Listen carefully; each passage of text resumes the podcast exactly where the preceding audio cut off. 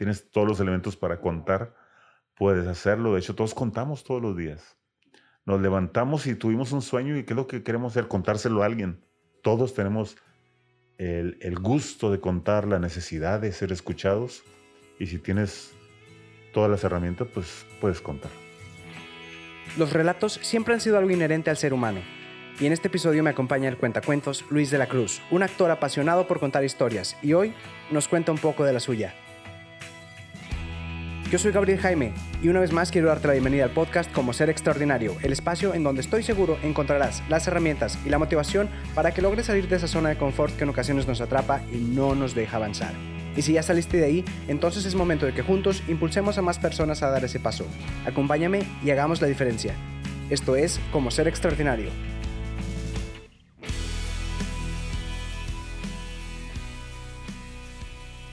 Este es el episodio 15 y les doy la bienvenida una vez más. Gracias por acompañarme. Hoy me acompaña el actor y cuentacuentos Luis de la Cruz, un talentazo que tuve la oportunidad de escuchar hace unos años cuando él estaba iniciando su show de Edgar Allan Poe titulado De muerte y locura. Neta que te metías en la historia y te imaginabas todo como si estuvieras viviendo el momento ahí mismo. Con decirte que no había nada más que un escenario y un loco parado ahí en medio contándote historias. Ahora tuve el privilegio de entrevistarlo y sin más que decir, te dejo con la entrevista. Pues vamos a comenzar. Y pues primero que nada, Luis, muchas gracias por acompañarnos al podcast.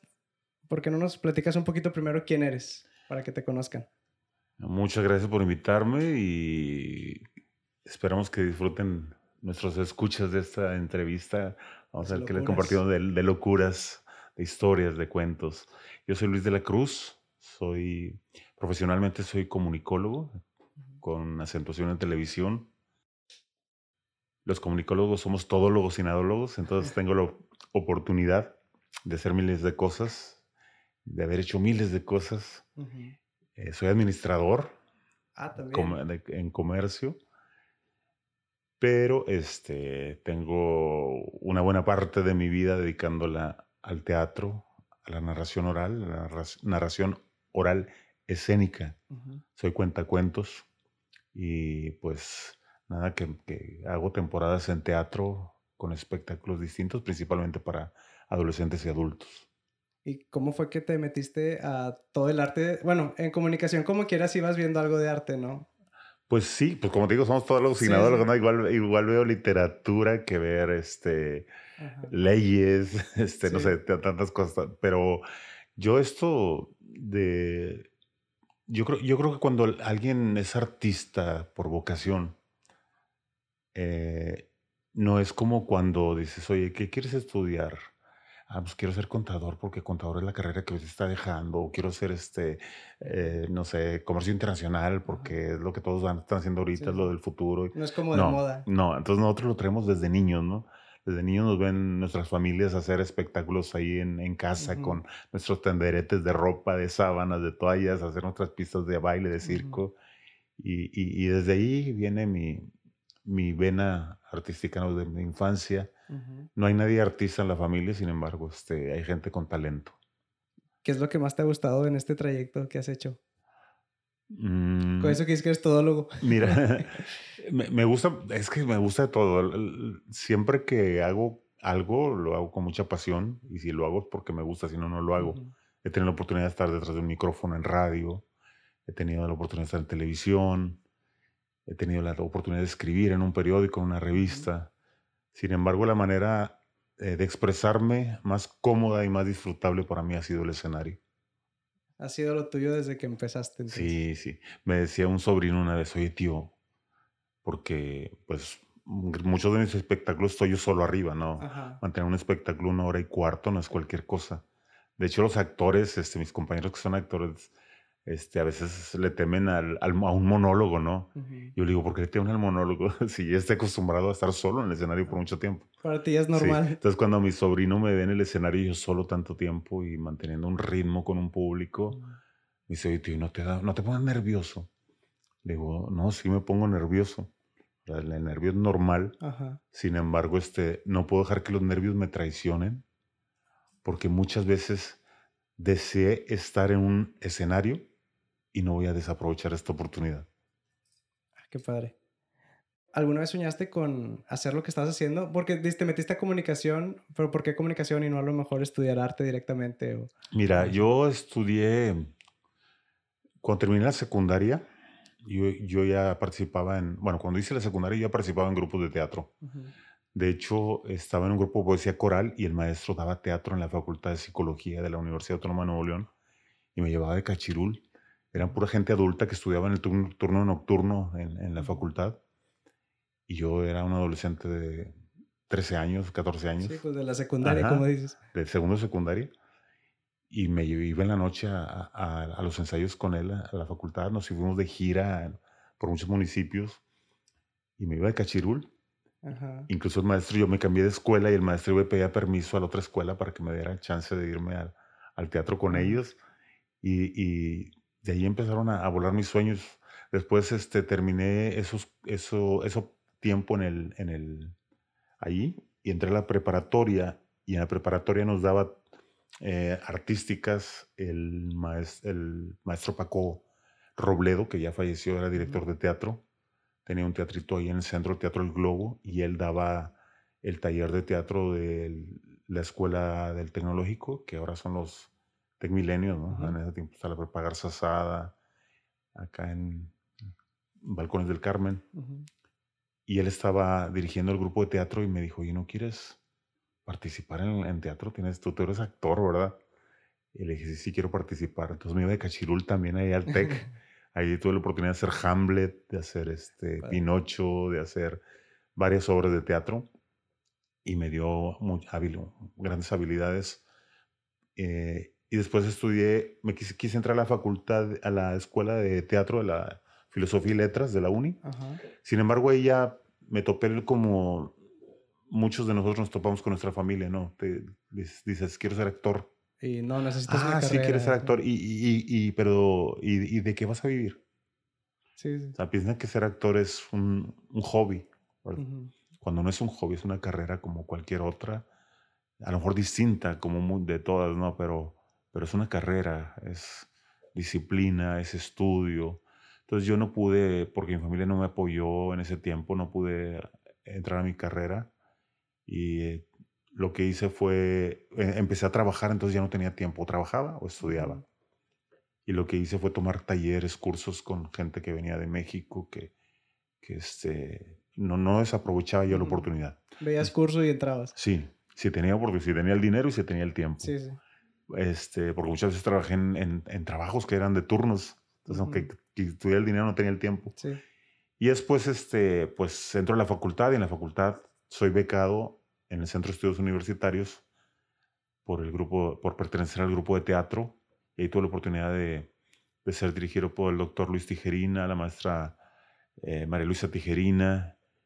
Y hice comedia, hice, participé en, en unas obras de teatro experimental muy bonitas tuve la oportunidad de conocer gente importante del teatro y de ahí despegué. Quise entrar a la televisión, tuve oportunidades ahí en TV Azteca, pero me di cuenta que, aunque mis sueños al ser comunicólogo era ver, yo me veía detrás de un noticiero, detrás, eh, perdón, al frente de un noticiero. O sea, mientras estudias la carrera, tú decías, yo voy a ser el que dirige. El, el que da las noticias. Pero después, cuando tengo la oportunidad, dije, no, o sea, sí me gusta mucho, pero no me gustaba lo que hay atrás de todo eso, ¿no? Entonces dije, no, lo mío es lo cultural. Ya contaba cuentos y yo sin saberlo, ¿no? Este, yo creo que soy un contador de historias nato. en, mi familia hay gente que cuenta historias sin tener una técnica, ¿no? Lo cuentan en familia. La típica que se dan de campamento y en la fogata. O, tengo una tía que es buenísima, te tiene atacado la risa con puras anécdotas de la familia. Este, es una tía ya grande. Y digo, wow, o sea, si, si, mi tía se metiera a, tomar un curso de, narración o, agarrarte una técnica este, de comunicación, sí, le gana Linda Yuridia, ¿no? Este, y mi papá, mi, toda mi familia son gente amena para contar, ¿no? Mi abuelo, mi abuelo fue revolucionario y me acuerdo de ver a mi abuelo sentado en, mi familia es de General Nuevo León, afuera de la casa, sentado en la mecedora, con los nietos y los amigos de los nietos ahí alrededor contándoles historias de la revolución, porque mi, abuelo fue revolucionario. Y mi mente volaba, ¿no? Escuchar al abuelo contar cómo andaba en un asalto de mata. Y yo imaginaba a mi abuelo cerrar los ojos y me, imaginaba a mi abuelo así en, las noches. Sí, en las noches mi abuelo escondiéndose con, con, los compañeros, con una fogata y cantando con una armónica. Yo adornaba mis, esos escenarios, ¿no? Con mi imaginación. Entonces yo creo que por ahí también viene ese gusto por contar historias. Qué padre. Y luego, bueno, por ejemplo, estuviste, me dices, tomando varios talleres, todo, pero ¿cómo lo hiciste para empezar ya, o sea, entrar de lleno a dedicarte más a la actuación? Mira, eh, cuando eh, en el 2000 regreso yo al, al, al, teatro, haciendo ese teatro que te digo en, en, el Centro de Estudios Universitarios, me becan todavía me quedo, termino y se disuelve el grupo, no me acuerdo cómo estuvo. El caso es que todavía me piden que escriba eh, teatro para, para, la, universidad. Y empiezan mis conectes ahí con gente que, está más involucrada en el medio. Y en el 2000, 2008, yo pongo un jardín de niños. Y yo era asiduo a la feria del libro cada que la feria se pone en octubre y iba yo y me sentaba a ver a los cuentacuentos y decía, wow, cómo hacen magia con la pura voz. Yo ya contaba cuentos, te digo, por ejemplo, con mis hijos cuando estaban chiquitos iba al kinder y a contar cuentos. Voluntariamente me anotaba. Yo quiero venir a contar cuentos, pero no era un cuento a sentarme como todos los pasa a abrir el libro y leerlo, no. Llevaba toda una producción, llevaba títeres, llevaba cortinas, llevaba luz. Llevabas el teatro a los niños. Exacto.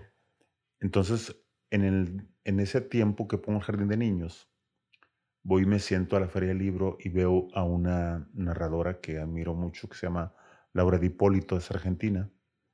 Estaba ahí con los surcidores de cuentos y cuenta una historia. Y yo me quedo con la boca abierta. Y dije, yo quiero hacer eso. Termino y le digo, este, oye, Laura, quiero hablar contigo. ¿Puedes ir a mi kinder? Y me dice, sí, claro y le empiezo a contar de mi pasión por mi kinder, ¿no? Cómo logré tener un jardín de niños, que era otro de mis sueños. Y dice, voy a ir a tu kinder, ¿cuánto me cobras? Nada. ¿Cómo que nadie vienes de Argentina, vienes a, trabajar a la Feria Libre y vas a ir a mi kinder en la noche con los papás a, contarles cuentos y no vas a cobrar nada? Y me dice, no, porque me has conquistado con tu historia. Ay, qué padre. Y a partir de ese momento, este, me apegué a ella, tuve la oportunidad de tomar curso con ella y luego después con Everbanda un, un curso pequeño que tomé y así me he, aprovechado cada que tengo la oportunidad de, de, aprender de los narradores de mucha experiencia y fui enriqueciendo mi, mi, manera de contar y después ya hice una propuesta personal, ¿no? lo que aprendía lo iba aplicando con, con otros conocimientos, ¿no? por ejemplo en la comunicación pues tú sabes nos enseñan sobre neurolingüística, sobre cómo llegarle a los públicos, psicología de, de masas y esas cosas, ¿no? Que dije, ah, por eso es esto y por esto es lo otro. Como si lo aplico aquí, si lo hago así, y me ha dado resultado, ¿no? El teatro, la narración y mi carrera de comunicación juntas ahí. Sí, pues que como que en comunicación te enseñaron a, a, mover los mensajes, ¿no? Que llegaran del emisor al receptor de manera... De la manera más adecuada. Sí. Sí, sí, que tuviera un impacto. Sí. Entonces es lo que hago yo en el, en el escenario, ¿no? Este, mi, mi, meta es que en cada historia mover emociones. ¿Cuáles? No sé. Porque, por ejemplo, con los cuentos que tú conoces de, Edgar Allan Poe y ese tipo de cosas, este, tú cuentas la historia y la gente está... El 80% del, del, del, espectáculo es la imaginación del público. El otro 20% es mm, soy yo y es lo que hay atrás de mí, en una escenografía, iluminación y esas cosas. Pero el público está imaginando y lo vas llevando y lo vas llevando. Y el mensaje que tú diste le llega diferente a cada persona. Entonces de repente veo que hay gente que se ha levantado de la silla y se sale, ¿no? Y cuando termina el espectáculo están ahí afuera, discúlpame, me levanté, es que ese, eso que dijo, ay, sentí tan feo, ay, eso que dijo me llegó al corazón, ay, eso que dijo. Entonces dices, wow, sí, sí, vendí una emoción, ¿no? Este, y bueno, no siempre son emociones negativas como esas, ¿no? pero, depende la, sí, y depende de la persona, lo que traiga en su cabeza. Pero este, pero es muy bonito saber que la gente disfruta, se cree lo que le contaste, este, la despegas del asiento y viaja y se despega, se olvida quién está a su lado, quién, es el, quién está contando la historia y, hace su propia historia dentro de su cabeza y termina el, el, espectáculo, se cierra el telón y otra vez la persona está ahí en el, sentada en la butaca, ¿no? Otra vez es ella. Es como la magia del cine, pero la magia de la voz, ¿no? Porque acá es pura voz tu, tu, tu show, tu espectáculo. Y eso es lo padre, fíjate, porque eh, eh, esto o, leer un libro, yo me acuerdo cuando leí, el primer libro que yo leí completo, así que, que realmente me senté a disfrutarlo, yo estaba como en primero secundaria y me llegó a mis manos un libro este, de esos de Indiana Jones. Ajá.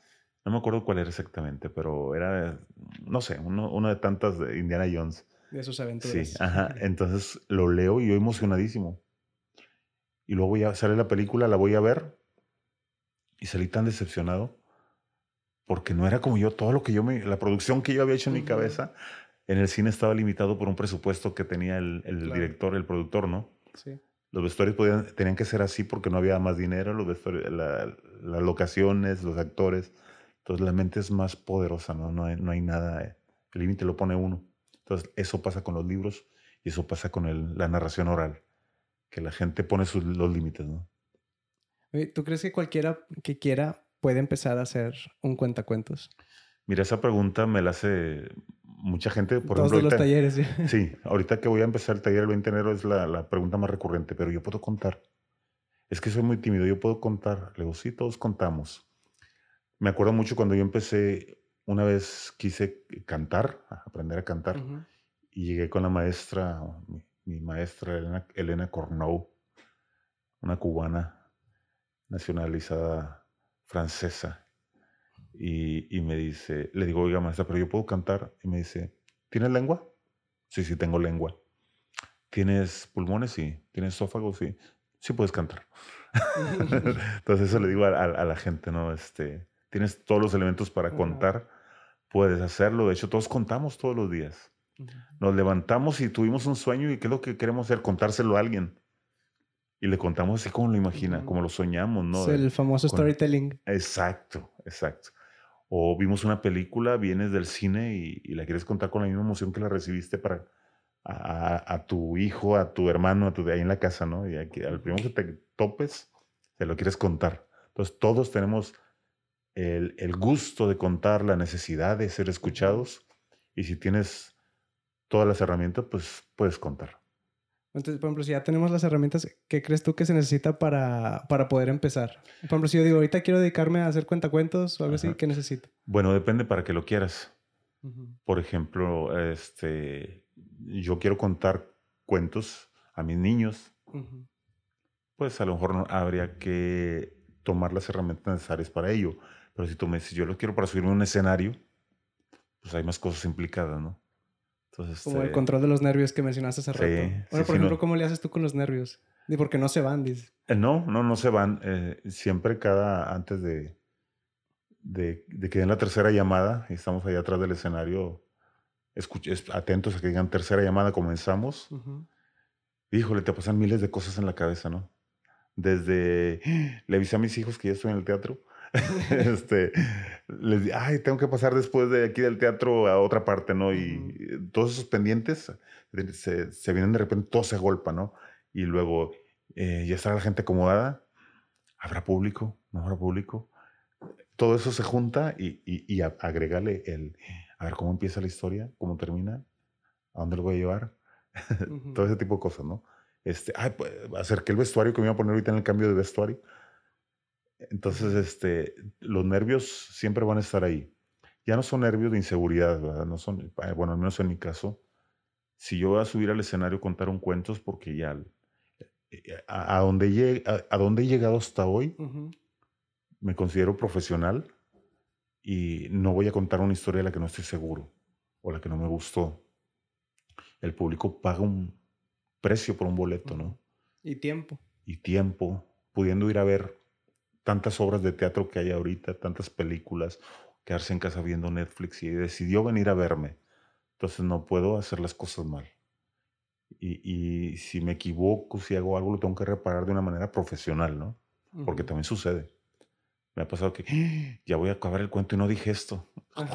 Tienes que estar, estás, estás este, con, con, tu voz y con tu cuerpo transmitiendo lo que estás diciendo en ese momento, pero con tu cabeza adentro estás armando de qué manera pego esto y justifico todo lo que me, bueno, porque El, el, show es, pues, es un monólogo enorme. A lo mejor divide en varios monólogos si tú quieres, pero acordarte de todos, porque no tienes ahí un proyector, no, tienes nada. No, no, hay, no hay apuntador, no hay nada. No hay nada. Es este... Y fíjate que es algo muy, muy también particular el contar cuentos. Eh, mis compañeros actores que ahora se han sumado conmigo a contar historias, cuando estamos en teatro, pues una regla es tener una buena memoria para memorizar palabra por palabra que vamos a decir arriba del escenario. En el narrador no memorizamos todo literalmente, sino conocemos la estructura de la historia y vamos contándola. O sea, como puntos clave nada más. Y ya vas armando por ahí. Todo, todo el camino nosotros lo, lo vamos llevando con nuestra eh, voz, con nuestros pensamientos, con nuestras ideas, respetando la estructura del autor, ¿verdad? Eh, bueno, por ejemplo, además de una buena memoria que comentas, ¿qué otras tres cualidades tú crees que sean necesarios para poder ser cuentacuentos? Eh, temple. Tienes que tener temple, porque también, disculpa que lo compare con los compañeros actores, pero en el teatro, por ejemplo, nos metemos en una caja de cuatro paredes. Estamos actuando, yo veo a mi compañero, lo veo cara a cara, sin necesidad de ver al público a veces. El público está de boyerista, ¿no? Está viendo desde afuera lo que sucede dentro de esa caja. Un ente ajeno, es de Exacto. Y en la narración oral no tenemos una cuarta pared. Nosotros vemos al público, le estamos contando la historia al público. Entonces no hay una cuarta pared, entonces somos, nos hacemos más vulnerables todavía. Es como, una conversación uno a uno. Ajá, estamos más expuestos, estamos desnudos ante el público. Entonces se necesita temple para saber que puede suceder algo tú estás diciéndole al, el, tú estás contándoselo a todo el público, el público cree que se lo estás contando a uno en particular. Personalmente. Sí. Entonces, este, a veces hay reacciones, ¿no? Y, y, ves al público que está sintiendo, tú estás contando la historia y el público con su cabeza está sintiendo, está negando, le ves sus ojos, o sea, ese feedback que, que, me hace... Automático. Sí, que me lleva a mí también como narrador. Le doy más, le quito, le pongo, le subo, ¿sí? Este, pero puede suceder algo a veces en ese, en ese ir y venir del mensaje. Puede suceder algo y estamos expuestos. Entonces necesita seguridad, temple, de que algo puede pasar. Como ese que decías ahorita, que de repente se levantan del miedo, que les gustó o no les gustó algo y se van. Sí. Sí, o a veces este, la gracia, o, o, lo veo también en el teatro que, este, o en el cine, ¿no? Que está, está el, el, el espectador y hasta platica contigo, ¿no? O, o, o, cuando, cuando, están viendo fútbol, ¿no? Mételo, dile. Entonces, a veces este, estás actuando y la gente se le sale a hablar, ¿no? Pero cuando estás narrando, se siente como que es algo más personal. Que, que sí te está hablando el público a ti directamente por lo que le estás diciendo. O sea, si hay una conexión directa, no es, no es una supuesta conversación entre el espectador y yo, sino es una real conversación. ¿Alguna otra cualidad así que te digas, esta la necesitas sí o sí para hacer cuentacuentos? Mm, pues olvidarte de las penas, de los tabúes, eh, porque a veces, por ejemplo, hay, hay teniendo esa conciencia de que el público va a recibir, esa conciencia de responsabilidad de que el público va a recibir tu historia, eh, no sabes cómo, cómo le va a afectar. Así como tú que tienes la responsabilidad, el ponerte frente a un micrófono, tienes una responsabilidad grandísima. No sabes qué puedes provocar del otro lado. Entonces acá también es esa conciencia de que algo puede pasar y, quiero olvidarme de tabúes, por ejemplo, a lo mejor un tema que a mí no me guste, pero lo tengo que abordar, no sé, el feminismo, el aborto, ese tipo de problemas a veces que tengo que ser consciente de que lo tengo que cuidar sin ofender a alguien, sin sentirme incómodo. Entonces, ¿qué hay que hacer? Quitarte los tabúes, ¿verdad? Y, y, ¿por qué no? Defender tus ideales también. Sí, sí, claro. Sin olvidarte tus principios, tus ideales, pero saber que te expones. Saber que están ahí, ¿no? Sí, ajá. Entonces, esa es otra cosa, ¿no? Que ser eh, imparcial para, para transmitir el mensaje. Oye, por ejemplo, ¿qué mitos has conocido alrededor de ser cuentacuentos o actor, todo ese mundo? ¿Leyendas y mitos y esas cosas? No, por ejemplo, mitos no sé, a lo mejor de que, por ejemplo, eso de que, no, si quieres ser actor te vas a morir de hambre, no, cosas así que no se pueden. Este, bueno, si ser actor a veces nos ven como que es un hobby. Imagínate ser cuentacuentos. Peor. O sea, a veces piensan, ah, cuentas chistes. Ah, lees, lees historias. Digo, no, cuento cuentos. Sí, por eso, te paras y lees. ¿Qué, vas a leer? No. Piensan que te paras con un libro ahí enfrente. cuento historias. Narro historias. Entonces, este, la gente, como al menos aquí en Monterrey, también me, me topo con eso, ¿no? Que mm, si yo le digo cuentacuentos, piensan que voy a contar cuentos de niños nada más, que nada más los niños escuchan cuentos no saben que un adulto puede escuchar cuentos o que un adolescente puede ir a, escuchar cuentos. Ese es uno de las de los mitos también que se han hecho, ¿no? De, este, no sé, o sea, entonces pienso que si, si ser actor, la gente te piensa que es un hobby, esto no sé, piensan pasatiempo. Ahora también ahorita antes de empezar a grabar me comentabas que a veces te dicen, eres actor, a veces eres cuentacuentos o... Bueno, en mi caso sí, en mi caso sí, ¿verdad? porque como yo este, lo mío es muy escénico, narro cuentos, pero me valgo de, mi esencia, que es el teatro. Eh, entonces, un, a veces los compañeros narradores me ven y dicen, es que eso es teatro. Digo, no, quítale la escenografía, quítale la utilería, quita eso. Y eso, hay un narrador ahí contando una historia. Y los actores lo ven y dicen, eso no es teatro. Entonces, ¿qué es? Entonces, ¿qué es? medio. Sí, yo lo que digo es, bueno, soy narrador, pero si yo sé cantar, si yo sé tocar un instrumento, si yo sé ah, bailar, pues qué padre poder enriquecer esa, ese oficio de narrador con otras disciplinas para, para este, llegar al mensaje que quiero dar de una manera más efectiva. Entonces, y respeto a los que nada más se paran a contar una historia, es válido también. Y a veces yo lo hago ese ejercicio, ¿no? Porque digo, a ver, no, no quiero olvidarme de la raíz del narrador tampoco, ¿verdad? Entonces, ¿qué hago? a ver, voy a contar estas historias sin nada de esto. Y me pongo a hacerlo, ¿no? Nada más tú solo y el público. Sí. Padre. ¿Cuáles crees que sean los errores más comunes de las personas que empiezan? Eh, yo les digo a mis alumnos y a los compañeros que se van sumando a la narración, este, que quieren formarse en esto, eh, es cuando nos subimos a contar una historia, somos cuidadosos en muchos detalles pero yo lo comparo, por ejemplo, cuando está escribiendo una historia eh, escrita, ¿no? Haciéndoles de manera escrita. Cuidamos de que la manera en que nos expresamos, que, que se pueda entender el mensaje, que la sintaxis sea la correcta, los signos de puntuación.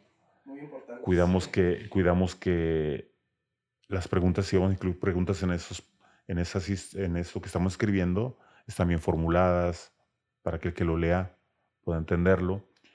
Cuidamos de que no se repitan palabras en un mismo párrafo.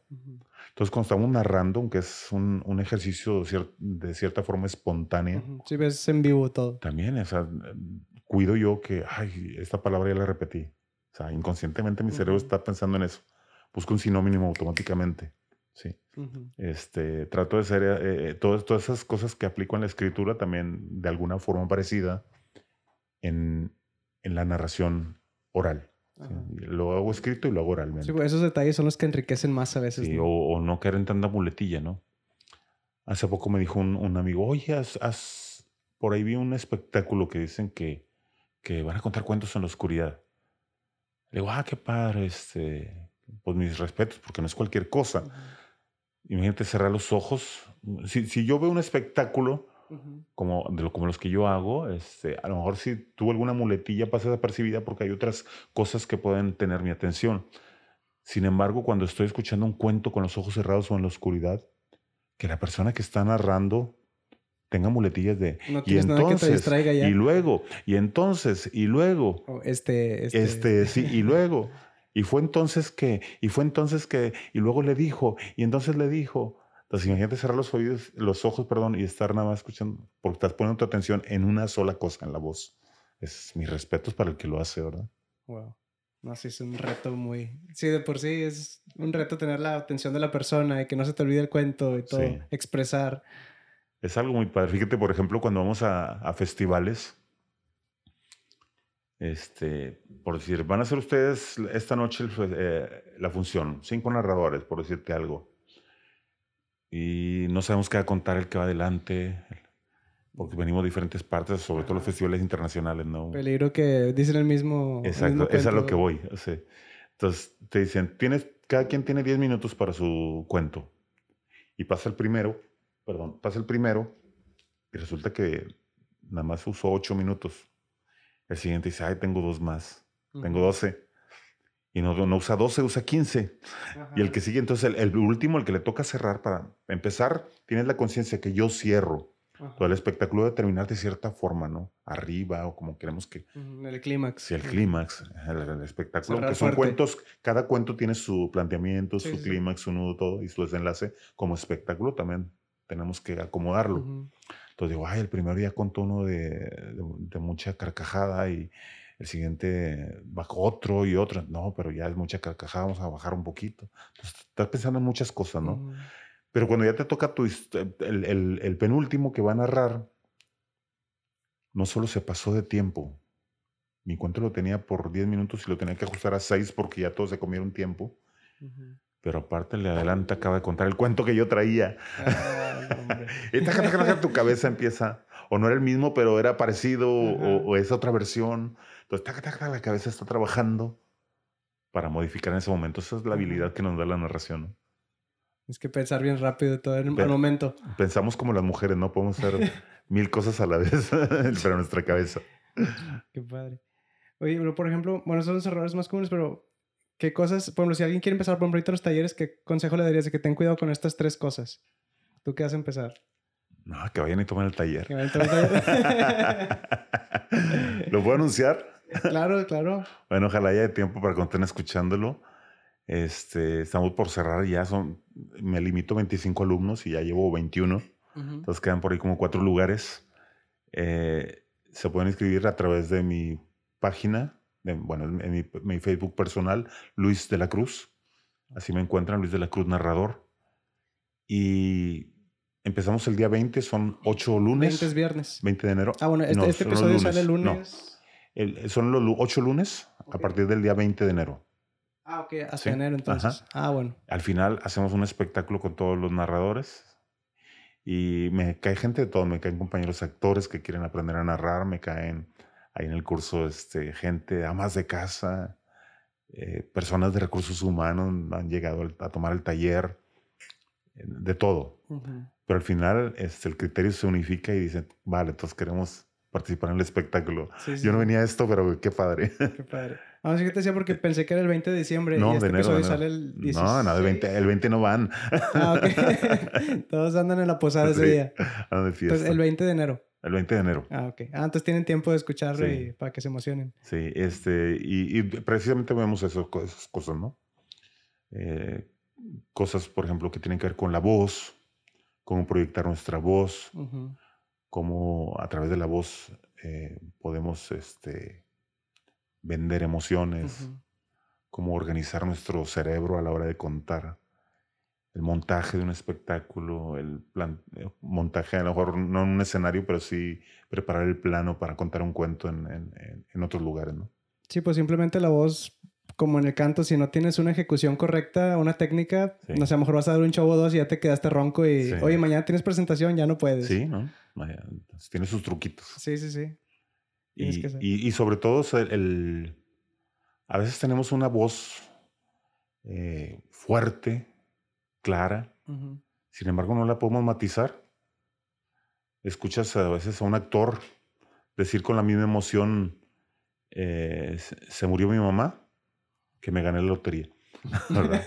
Cuando las dos cosas, una es triste y otra. Entonces la oye y dice, a ver, que, no me transmitió nada. Entonces tenemos que también aprender a modular nuestra voz, a matizarla conforme a lo que queremos transmitir. Aparte de entrar al curso, ¿pudieras dar un consejo a alguien que quiere iniciar? Mira, una de las preguntas bien recurrentes. ¿Qué leo? Pero ¿qué, tipo de historia le gusta a la gente? ¿Qué, voy a leer? ¿Qué voy a contar? Eh, yo creo que primero que nada tiene que gustarte a ti. Es como cuando te enteras de algo que sabes que lo quieres compartir, que te quiere explotar por dentro de tu corazón, de tu cabeza, de tu vientre, que quieres sacar esas palabras y compartirlas con alguien, ese mensaje, esa historia. Pero hay cosas que te llegan y que tú no quieres compartir con nadie. Entonces, eso pasa con los cuentos. Lee y cuenta algo que te guste. Sí, como lo que decías tú hace rato, o sea, como profesional tú vas a contar nada más lo que te gustan. Si, la, historia no te apasiona, pues no le vas a meter la emoción a lo mejor necesaria. Sí, a mí me ha pasado también que por, a veces me dejo dirigir por, por algunos eh, directores de, en, escena o, o es el productor y quiere armar este espectáculo, entonces me dice, va este cuento, híjole, no me gusta. Pero tengo que esforzarme mucho por encontrarle qué parte me gusta del cuento, cuál disfruto. Y a veces cuando terminé el cuento digo, wow, no me gustaba y quedó padrísimo. Entonces este, tienes que encontrarle algo cuando te encargan, te hacen algo por encargo, ¿no? Sí, sí, sí. Bueno, aparte, pues al final de cuentas, como actor, pues no eres tú, es el personaje el que está contando, ¿no? A veces. Bueno, aunque en el narrador normalmente eres tú. Ah, bueno, bueno, sí, en ese caso sí. Sí, eres tú contando una historia. Ahí sí, cambia el... Bueno, hay algunas cosas que si yo hago, me atrevo a hacer, crear un personaje, ¿no? No, no exactamente como en el teatro, sino digo, a ver, en Muerte y Locura, ¿quién es el que está narrando? El Luis de la Cruz, pero tiene una barba, tiene esto, tiene unas ojeras. O como a veces que caracterizas a Edgar Allan Poe también he mm, visto. Fíjate que me lo he hecho, pero no para narrar. Ah, Nunca he narrado como Edgar Allan Poe. Lo he hecho para algunos eventos, pero ah, no, no como una... Porque ya sería otra cosa, ya sería hacer un personaje, ¿no? Eh, ya sería teatro. Entonces, este, lo, lo he hecho porque me lo han pedido para algunas cosas específicas para participar en algunos eventos, pero no, no, lo, no subo a Alampo a contar historias, porque no es teatro, es narración. Pero sí hago a Luis de la Cruz, este, así como que contando cuentos como si fuera un loco, como si fuera un muerto, como si fuera... Pero no es exactamente un personaje. Es un narrador ahí medio extraño contando las cosas. ¿sí? Oye, ¿en tu carrera hay alguna decisión de la que te arrepientas? Em, nunca me han preguntado eso. Que te no sé, a lo mejor te, dijeron, oye, te invito a esta obra y tú dijiste que no y después dijiste que, ah, chino, hubiera entrado. O al revés, que... Sí, ya, ya me acordé. Mira, por ejemplo, si tú vas a ver mis espectáculos de esos de terror, algunos compañeros me han dicho, oye, wow, cuentas historias bien agresivas y no te he escuchado decir una sola palabra. Mala, perdón, una sola mala palabra. Una grosería. Una grosería, una maldición. Jamás. Entonces, en una ocasión sí me hicieron decir una y me sentí muy, muy, muy incómodo. Porque no. No es tu estilo. Ni en mi vida personal nunca me van a escuchar una mala palabra. Entonces este, dije, no, ¿por qué? Mira, una vez un compañero, actor, este, no es por, por demeritar a quienes lo hacen, ni, mucho menos pero cada quien escoge lo que quiere hacer, ¿no? Mi compañero por necesidad tuvo que decirse mujer para sacar adelante un papel de una actriz que no fue. Y se vistió de mujer y lo hizo súper, súper bien. Era una señora ahí arriba del escenario. y, y, todos felicitándolo, encantado, pero me dice, ¿sabes qué? No lo vuelvo a hacer. Dice, ¿por qué? Le digo, ¿por qué? Dice, es que hubiera visto la cara de mis hijas cuando entraron al camerino y me vieron vestido de mujer. Fue muy raro, ese no, o sea, no, no fue cómodo. Entonces, aunque sabes que eres un actor o en el caso del teatro que puede hacer mil cosas, también puedes escoger lo que quieres hacer. Puedes decir no, puedes decir sí. Y en mi caso es eso, o sea, yo no, no, no digo malas palabras arriba. Yo creo que para ofender o para, en el caso de los temas que abordo, ¿no? De la muerte, de los asesinatos, hay cosas que agreden aparte de una, mala palabra, Hay otras cosas como podemos proyectar esas cosas tan horribles y no necesariamente de una manera tan obscena. ¿Hay algún, cuál, crees que ha sido tu mayor reto? Em, contar historias con mis hijos ahí al frente. ¿De las de miedo? No, no necesariamente historias, en general. ¿Por qué? Porque tus, mis hijos me conocen como soy en mi intimidad. Entonces, si los convenzo a ellos, ya los convencí a los demás. ¿Verdad? Y no porque de, ah, qué bueno, qué malo, no. Sino porque ellos me conocen tal cual. Entonces, eh, ellos son una prueba de fuego. Pues sí, porque pues ya te conocen, como dices, en la intimidad. Entonces, a lo mejor sacarlos del papel de es mi papá, ah, es un loco contando historias. Bueno, quiero unir este, esto que te digo con la pregunta que no te la terminé, la respuesta, perdón, anterior. Entonces, yo, cuando, cuando dije esa mala palabra, me sentía tan mal, porque no era yo, no era... Este, y, y, y como me sigue mucha gente que tuve alumnos en el kinder, papás, niños que ahora ya crecieron, entonces hay cosas que todavía cuido, ¿no? Que digo, no, no, no, no quiero que me vean así, o sea, no me siento cómodo. Entonces, por, por eso no hago algunos papeles o no digo algunas palabras, porque hay gente que, que, que me ve en el escenario, pero también me respeta afuera. Entonces, por, por, respeto a ese público, eh, no hago cosas que, que, los agredan ni que yo me sienta incómodo. Que es muy importante, ¿no? También como que marcar tus límites. Sí, claro. Es como decías hace ratito de tener, por ejemplo, a lo mejor hablar, vas a hablar del aborto o del feminismo, pero siempre teniendo tu, tu identidad. Mi identidad y el respeto también a los que... Si yo no creo, yo no lo creo conveniente el aborto, pero hay gente que sí lo cree, entonces tengo que tener un punto medio donde ni yo me traiciono ni a ellos los ofendo. Sí, sí. Y te respeto a quienes lo hacen, ¿no? A quienes hacen cierto tipo de teatro, quienes abordan ciertos temas, a quienes dicen malas palabras. Ellos están como así. sí, son estilos. Es respeta, sí, es respetable. ¿Y cuál crees que ha sido tu mayor victoria? Cuando me hablaron la primera vez para ir a, a un encuentro de narradores en Colombia, yo no me la creía. La primera vez que fui a Colombia no me la creía Dije, nadie me conoce, nadie, nadie. ¿Cómo, cómo, por qué estoy aquí? y luego yo todavía tenía, decía, a ver si soy un narrador. Y, le pregunté a los compañeros, ya cuando agarra confianza en otros narradores, pero si lo estoy haciendo bien. Dice, sí, lo estás haciendo bien. Mírate, el público te aplaude, el público lo disfruta, nosotros lo disfrutamos. eres, un narrador. Dije, ya, de aquí soy. este, entonces, esa es una, una de mis victorias, ¿no? El, haber podido sentirme que soy un narrador y, y que alguien te lo diga, ¿no? Qué padre. ¿Y ¿cuál crees que sea la lección más importante que has aprendido en este tiempo? Humildad. Humildad porque se necesita humildad para que te contraten, para que alguien te contrate. No van a contratar a alguien que es soberbio, saben que hay problemas.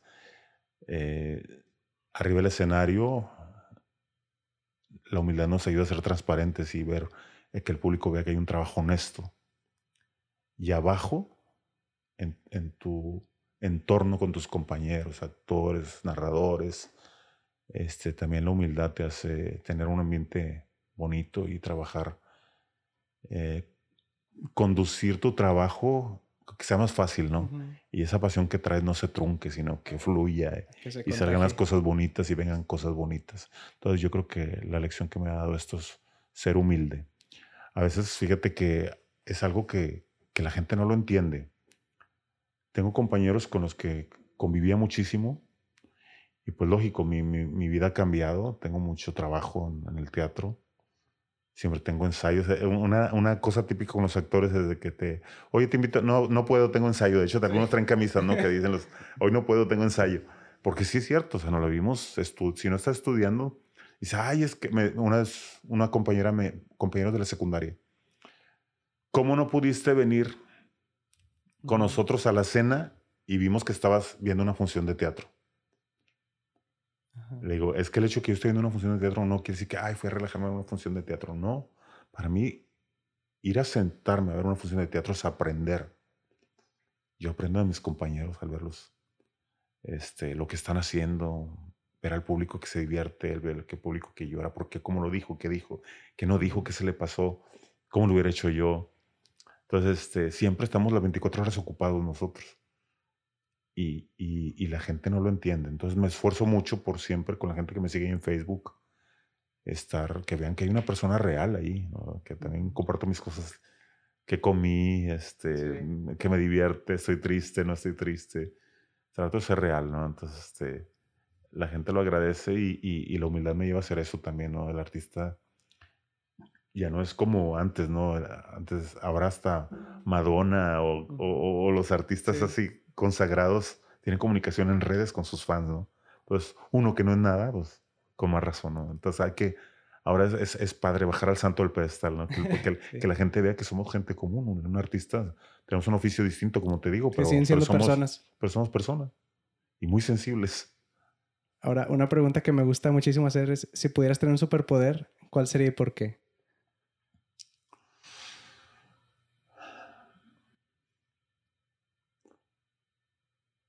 Quitaría las enfermedades. Porque, porque se llevan a nuestros seres queridos. Muy profundo, pero sí. la que sigue, si pudieras cambiar algo en tu entorno, ¿qué sería? Las prisas. Las prisas nos, nos obligan a, a fijarnos en cosas tan sencillas y tan lindas. Nos levantamos viendo el despertador eh, y corremos al trabajo, a la oficina, a nuestros quehaceres y nos olvidamos de, de sentarnos a tomar una taza de café tranquilamente en casa, despedirnos de nuestros hijos, de llegar al trabajo y saludar en vez de llegar directo a la computadora. Nos, obligan a, hacer a un lado cosas eh, tan, tan simples pero tan valiosas. Las prisas. Sobre todo aquí en las ciudades, que la vida es más rápida. Y no creas, ya también hasta en las comunidades con la tecnología ha hecho que, que se pierdan muchas cosas valiosas. O bueno, ahí están, pero ya no las, no las tomamos en cuenta. Oye, de tantas preguntas que te han hecho, ¿cuál crees que es la mejor? ¿O, cuál es la mejor pregunta que te han hecho o que te podrían hacer? Una vez contando cuentos en una comunidad ahí en el estado de Hidalgo, en la sierra, con unos niños que bajaban de entre veredas para venir a escucharme, bajo cero. Termina el espectáculo y un niño me dice, quiero decirle algo, un niño de 10 años, como 10 años o 9. Digo, dime hijo, cuando yo sea grande quiero ser como usted. Le digo, ¿cómo? Quiero contar historias. Dígame qué tengo que hacer. Y le digo, primero que te guste contar historias. Y dice, es que me gusta, me gusta muchísimo contar historias. De hecho, escribo. Y me empieza, el niño ya, había oscurecido, el niño tenía que irse a su casa. Entre las veredas sus compañeros estaban yendo, pero él estaba con sus ojos abiertos pidiéndome consejos, cómo escribir, cómo narrar. Y me empieza a contar una historia que él había escrito sobre, ubicada en la Edad Media. Wow, un niño en esas condiciones, alejado de la ciudad, cuando los niños ya no, quieren saber de, libros, no quieren saber de historias. Y me dice, yo no, yo no tengo teléfono. Si hay teléfonos celulares aquí, en mi casa hay libros. Entonces, esa pregunta que me hizo, ¿cómo le hago? Esa es, es, una pregunta muy común que me hacen, pero viniendo de su niño, de su corazón, de su boca, de sus ojos, es la más bonita que me han hecho. Qué padre. no, pues yo creo que era el momento, pues yo creo que te marcó, ¿no? Porque es un niño. Sí, bueno, hay una historia muy grande con, con, ese niño, ya no lo volví a ver. Pero es muy larga y, este, pero muy bonita. Algún día te la contaré. Sí, para otra ocasión. Sí. ¿Qué quieres para tu futuro? Seguir contando. Me veo viejo contando historias.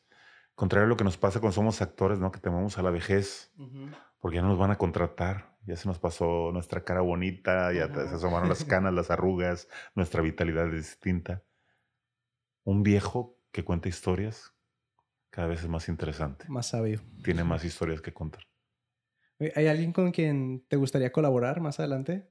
Bueno, por ejemplo, ahorita en febrero me comentas va a estar con Fabián. Con Fabián Chávez. Fabián Chávez. Fabián Chávez. Bueno, Fíjate que cuando, como te dije, me brinqué mi parte de actor, que no lo logré, logré hacer como yo la quería hacer, la carrera, eh, por diferentes cosas. Sin embargo, cuando empiezo con el espectáculo de Muerte y Locura, que mucha gente conoce de Cuentos de Edgar en su segunda temporada, allá por la función número 51, me di el gusto de invitar a los grandes maestros del teatro que, con los que yo no había podido trabajar, pero ahora ellos estaban en mi función, en mi espectáculo, no, arriba del escenario. Ah, los hice que participaran con algo. Desfilaron, no sé, como veintitantos actores con los que yo quería estar ahí arriba en un escenario. Y entre ellos el maestro Rubén González, que falleció hace un año, menos de un año. uno de los, fue uno de los pilares del teatro regiomontano, el maestro Julián Guajardo. Entonces, eh, me ha dado gusto ahora de, de, de tener, aunque sea algo chiquito, en el escenario con, con esa gente que tan importante dentro del teatro. Y por ahí hay alguien que se me ha escapado, el maestro Rogelio Villarreal, que también... Al, rato cae, dices. Que al rato cae, que quiero trabajar con él. Y con actores fue muchísimos, muchísimos compañeros muy talentosos que hay, que, que quisiera darme ese gusto. Además del taller que empieza en enero y que vuelve a empezar de Muerte y Locura en febrero, ¿qué otros proyectos tienes en camino? Sigo con Monstruos al lado de Bernardo de la Rosa, un actor eh, muy querido por nosotros los del gremio de Monterrey y muy talentoso, es también el director de teatro, es actor, y director. Y hicimos un espectáculo que se llama Monstruos, que vamos a dar cuatro funciones y llevamos ya diez, también de terror. Por ahí cuando nos vean anunciados, se llama Monstruos con Bernardo La Rosa y Luis de la Cruz. Véanlo. Y aparte traigo ahorita otros dos o tres proyectos en mi cabeza que quiero hacerlos. Te decía hace rato, a veces no tengo tiempo de hacer tantas cosas, pero entonces eh, pienso y digo, no quiero ser egoísta. Si yo no lo hago, que lo haga otro. Entonces lo voy a compartir con otros compañeros a ver si que esperamos que lo saquen ellos esos proyectos. Ojalá sí, para verlos pronto. Sí. Se viene bueno el 2020. Sí, sí, sí. Fíjate que yo paro mis actividades artísticas en noviembre, siempre. A veces ando como el, año pasado era diciembre, la gente con sus pastorelas y cosas de esas y yo con De Muerte y Locura haciendo 13 funciones, teatro lleno. Entonces, este, bueno, hasta el, donde el público me lleva, pero por lo general en noviembre termino y, no planeo nada. Y de repente, la avalancha de cosas, ¿no? Y, sí, ya tengo al menos el primer semestre del año ya ocupado. Voy en septiembre a un festival internacional en Argentina. Y este, eso es lo, lo más destacado que, que tengo, ¿no? Que viene. Sí si te quieren buscar en redes sociales para seguir viendo tus proyectos, todo eso, ¿cómo te pueden encontrar? Luis de la Cruz, así como les dije, Luis de la Cruz, narrador. O administro una página que se llama Vivo Arte. Y ahora tenemos la página, Fabián y yo, de Muerte y Locura. En Facebook, todo. En Facebook, de Muerte y Locura. Muchas gracias por acompañarme hasta aquí. Si el episodio te gustó, te agradecería enormemente que me apoyaras dejándome tu manita arriba y compartiéndolo para llegar a más personas. No olvides suscribirte para que no te pierdas de nada y hasta la próxima. Chao.